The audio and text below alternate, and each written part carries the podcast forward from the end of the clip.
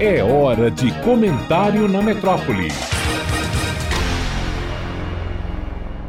Botar a boca no mundo.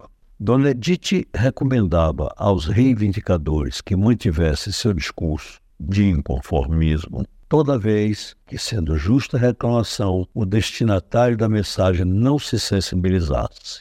Procederam desta forma os professores respectivos, os pais e os próprios estudantes, desde o anúncio da nova política educacional em 2017, fixada sob o tripé currículo, formação de professores e gestão. A nova estrutura curricular é incompatível com os recursos humanos e materiais para implementá-la em curto e em médio períodos nos quais o novo modelo deveria ser implantado.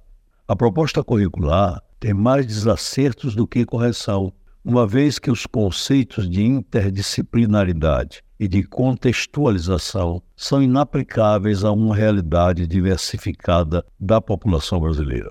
A interdisciplinaridade prevê uma integração do conhecimento que exige professores especificamente formados e bem remunerados para dedicar-se com maior tempo.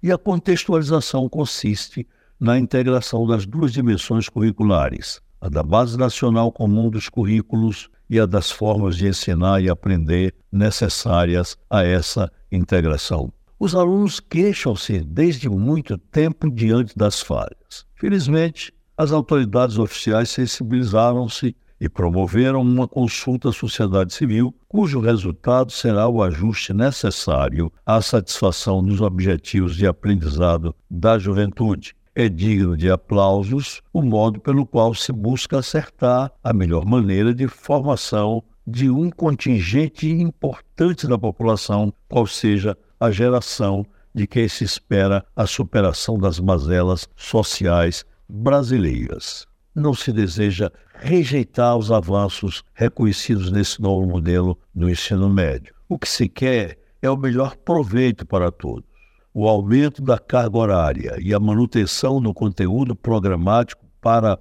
o Enem são acertos louváveis. Aguarda-se agora a proposta final de reforma prometida para este mês de agosto, mas até aqui já valeu botar a boca no mundo. Edivaldo Brito para a Rádio Metrópole.